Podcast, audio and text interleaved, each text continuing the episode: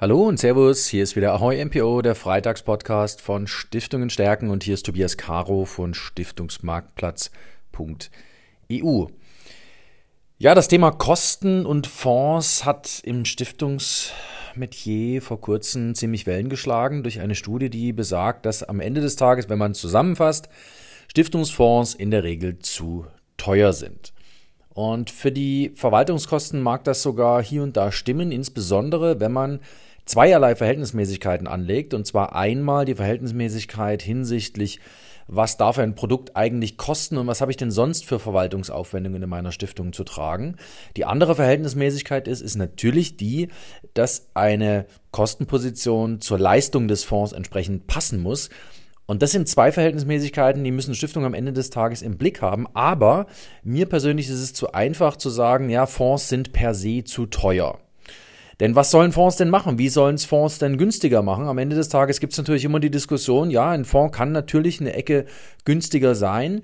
Ähm, Bedeutet aber auf der anderen Seite natürlich auch, dass ähm, in dem Fonds selber bestimmte Dinge vielleicht nicht gemacht werden, dass vielleicht das Handwerk an der einen oder anderen Stelle ähm, nicht ganz so feingliedrig ausfällt ähm, und dass der Fonds dann, und das muss aber für die Stiftung gar nicht von Nachteil sein, im Vertrieb gar nicht breitestmöglich eingesetzt wird. Also dass äh, gar nicht so viele Stiftungen auf den Fonds hin angesprochen werden. Das sind ganz unterschiedliche Aspekte, aber für eine Stiftung ist es am Ende des Tages entscheidend, ganz einfach, ihren Stiftungsfonds oder das, was sie an Fonds kauft, immer im Kontext ihres Portfolios zu sehen. Und ein Portfolio, also das Stiftungsvermögen als Portfolio zu begreifen, bedarf auch immer einer Betrachtung der Kosten. Das heißt, ich muss mir darüber im Klaren sein, dass ich als Stiftung auch einen gewissen Kostensatz zu tragen habe. Ohne einen gewissen Kostensatz, ohne einen gewissen Aufwand wird sich Vermögensverwaltung nicht bestreiten lassen. Jetzt muss ich zugeben, bei 4, 5% Zinsen, da guckt sich das weg. Bei 0% Zinsen gucken sich selbst 0,5% Kosten bei einem Fonds nicht weg. Man muss aber auf der anderen Seite auch sagen, dass es immer noch Fondkonzepte gibt und ähm, deswegen verstehen Sie vielleicht auch, warum wir uns sehr stark zum Beispiel auf das Thema Income-Fonds fokussieren, die für uns durchaus die besseren Alternativen hier und da zu den klassischen Stiftungsfonds sind. Ähm, jetzt wissen Sie auch, warum wir uns mit Mikrofinanzfonds beschäftigen, warum wir uns mit ausgesuchten Immobilienfonds beschäftigen, warum wir uns auch mit Aktienfonds beschäftigen, die ausschüttungsstark und ausschüttungsorientiert aufgesetzt sind. Das sind am Ende des Tages Fonds, bei denen steht in meinen Augen, in unseren Augen die Relation relativ fix, nämlich dass dort Aufwand und Ertrag zueinander passen. Denn wenn ich eine einzelne Aktie analysieren muss, kostet das Zeit. Wenn ich ein einzelnes ESG-Regime eines Unternehmens analysieren muss, dann kostet das Zeit. Wenn ich ein Unternehmen dahingehend analysieren will, ob ich die Aktie kaufe, Beziehungsweise, wenn ich dort versuche zu eruieren, ob die Aktie des Unternehmens eine Zukunftsaussicht hat, in die ich investieren kann, dann kostet das Zeit, dann kostet das Ressourcen, dann kostet das einen Unternehmensbesuch und das sind am Ende des Tages die Kosten, die dort äh, reingebaut werden in diesen Fonds. Was bedeutet es nun für Stiftungen, wenn sie sich zu stark auf die Kosten fokussieren? Das ist am Ende des Tages ein bisschen so, wie wenn ein Anleger immer aus Steuer Gründen heraus seine Allokation zusammenbaut bzw. seine Anlage tätigt. Das hat bei Privatanlegern noch nie ein vorteilhaftes Ergebnis erzeugt bzw. nur seltenst tatsächlich funktioniert. Bei Stiftungen ist dieser primäre Fokus auf die Kosten in meinen Augen deswegen nicht unbedingt zielführend, weil sie sich damit natürlich auch Möglichkeiten auf der Anlageseite verbauen und weil sie zu schnell zum Thema ETF kommen. Ich glaube an das Thema ETF. Ich glaube an das Thema äh, ETF als Baustein einer Vermögensallokation einer Stiftung. Das heißt, wenn ich eine bestimmte Idee habe, wenn ich einen Aktienbaustein einbauen möchte, wenn ich vielleicht meine Aktienquote noch um einen bestimmt ausgerichteten ähm, Stil oder eine Assetklasse erweitern möchte, dann passt ein ETF ganz wunderbar dazu. Insbesondere, weil ich den natürlich relativ schnell wieder loswerden kann. Ich kaufe den in der Regel ohne Ausgabeaufschlag. Ich kaufe ihn eigentlich nur ohne Ausgabeaufschlag. Ich habe günstige Verwaltungskosten. Das sind Argumente, die sind ganz klar pro ETF gestrickt. Aber Dadurch, dass es nur ein Baustein ist und dadurch, dass man am Ende des Tages als äh, Stiftung überlegen muss, dass ich mich auf der Portfolioebene bewege, ist ein ETF eben keine Allheillösung für ein Stiftungsportfolio, sondern eben immer nur ein Baustein. Und wenn es nur ein Baustein ist, dann muss ich mich, wenn ich mich mit meinem Portfolio auseinandersetze, auch damit auseinandersetzen, dass die anderen Bausteine eben nicht so günstig zu bekommen sind, also mit so günstigen Verwaltungskosten wie eben zum Beispiel ein ETF, sondern dass dort das Handwerk, was dahinter steckt, einfach ein Stück weit Geld kostet. Natürlich muss ich als Stiftung eruieren, ob wirklich Handwerk dahinter steckt. Also es gibt ganz viele Fonds, die schreiben, naja, also wir machen ganz viel ESG und dann ist aber ganz wenig ESG im Portfolio drin. Das ist problematisch und dann ist das Handwerk auch völlig überbezahlt. Entsprechend muss man sich damit mit dieser Fragestellung relativ eingehend auseinandersetzen, ob das Handwerk, was ich im Fonds bekomme, ob das verhältnismäßig bezahlt ist. Also ob ein Aktienfonds zum Beispiel mit 1,2, 1,3, 1,4 Prozent Verwaltungskostenquote, also TER, ob das überbezahlt ist, das muss ich am Ende des Tages von den Ergebnissen abhängig machen.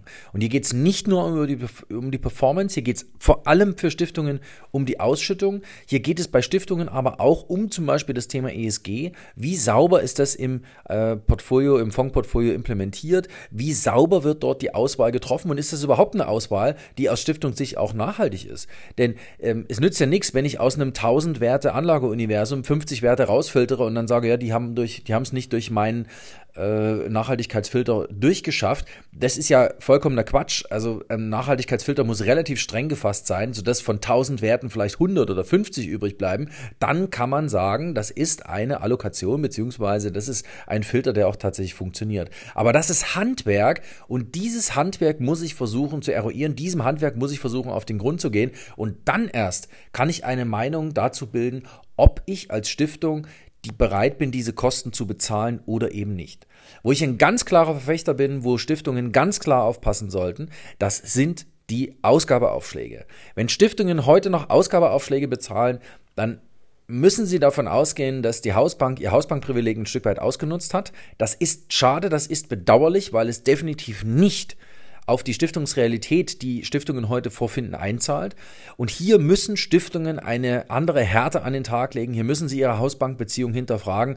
Denn bei 0% Zinsniveau sind Ausgabeaufschläge ein relativ schnell ähm, oder direkt anfallender Verlust. Und das dürfen Stiftungen heute in diesen Zeiten, wo der sichere Zins bei Null liegt, schlicht und ergreifend nicht mehr zulassen. Ausgabeaufschläge kriegen Stiftungen relativ einfach weg, wenn sie die Bank wechseln, wenn sie zu einer Fonddepotbank gehen.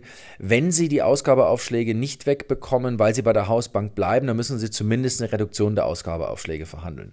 Wenn das auch nicht möglich ist, dann muss ich mich mit der Stiftung äh, beziehungsweise mit meiner Bank so auseinandersetzen, dass ich sage, liebe Hausbank, ich übersetze im Moment meinen Stifterwillen, wenn ich ihn zeitgemäß übersetze, nicht in der Art, dass ich bereit bin, weiter Ausgabeaufschläge zu bezahlen, weil in meinem Stifterwillen steht drin, ertragreich und sicher und ertragreich, diese Möglichkeit auf, das, auf die Erträgnisse aus dem Stiftungsvermögen heraus, die werden mir genommen, wenn ich Ausgabeaufschläge bezahle. Und deswegen, liebe Bank, musst du von deinen Ausgabeaufschlagforderungen abrücken. Du musst mir diese entweder reduzieren oder gänzlich eliminieren. Denn eins muss man auch sagen, wenn Sie als Stiftung mit Ihrem Wunsch, einen Fonds zu kaufen, an eine Bank herantreten, dann hat die Bank in dem Sinne keine Vertriebsleistung erbracht und dafür braucht auch kein Ausgabeaufschlag erhoben werden. Das boxt Ihnen jeder durch, der ein bisschen beschlagen ist. Das boxt Ihnen jeder durch, der auf Seiten der Stiftung sein ganzes Gewicht in die Bütt legt, um äh, der Stiftung zu helfen, dass sie den Fonds ohne Ausgabeaufschlag kauft. Und die Banken wären am Ende des Tages blöd, wenn sie das nicht akzeptieren, weil da steckt natürlich für die Bank auch ein Reputationsrisiko drin, wenn sie Stiftungen als Kunden verlieren. Stiftungen sind eine sehr, sehr wertvolle Kundengruppe Zielgruppe und das, liebe Stiftungen, müssen Sie sich auf die Fahnen schreiben. Sie sind ein äußerst wertvoller Kunde. Und diesen wertvollen Kunden möchte eine Bank auf gar keinen Fall verlieren. Sie darf ihn nicht verlieren. Und das ist ein Pfund, das Sie ins Felde führen können. Und das Pfund, was Sie dann am Ende des Tages ins Felde führen können, beziehungsweise was die, das Resultat dessen ist, das ist am Ende des Tages die Reduktion oder die komplette Eliminierung des Ausgabeaufschlages. Und hier bin ich tatsächlich mit den Analysen d'accord das ist eine Kostenposition, die muss raus aus den Stiftungsportfolien. Das ist nicht im Sinne, dass das Stiftungsvermögen maximalstmöglich aktiviert wird zur Zweckverwirklichung der jeweiligen Stiftung. Ja, ein paar Worte zum Thema Kosten und Fonds. Das Thema wird, Wellen, wird weiter Wellen schlagen, insbesondere je länger der Zins niedrig bleibt. Hm, so sich die Kapitalmärkte weiter ein Stück weit ähm, in die richtige Richtung entwickeln, jetzt sage ich mal ganz bewusst, die richtige Richtung ist die nach oben, dann werden sich Kosten relativ schnell relativieren. Aber wenn es schwieriger wird an den Märkten, insbesondere wenn wir vielleicht doch mal eine längere Seitwärtsphase haben, dann sind Kosten plötzlich ein ganz, ganz großes Thema. Und je niedriger diese ausfallen, desto mehr bleibt dann von den ordentlichen Erträgen beziehungsweise von den Ausschüttungen übrig. Liebe Stiftungen, ähm, das als Appell von meiner Seite, von unserer Seite. Ich hoffe, Sie bleiben uns weiter gewogen hier auf Stiftungen stärken. Lesen Sie mehr zur Fondsanlage von Stiftungen, auch in unserer Fondsfibel für Stiftungen MPOs. Hier haben wir 25 Fonds analysiert relativ viele Hintergrundinformationen, Handreichungen zum Thema Fondsanlage für Stiftungen zusammenzutragen, finden Sie alles unter www.fondsfibel.de. Und unsere Chronistenpflicht zur Voranlage von Stiftungen, zu Stiftungsfonds, zu stiftungsgeeigneten Fonds kommen natürlich hier auf Stiftungen stärken, jede Woche aufs Neue nach. Danke und auf bald. Tschüss, ihr Tobias Caro.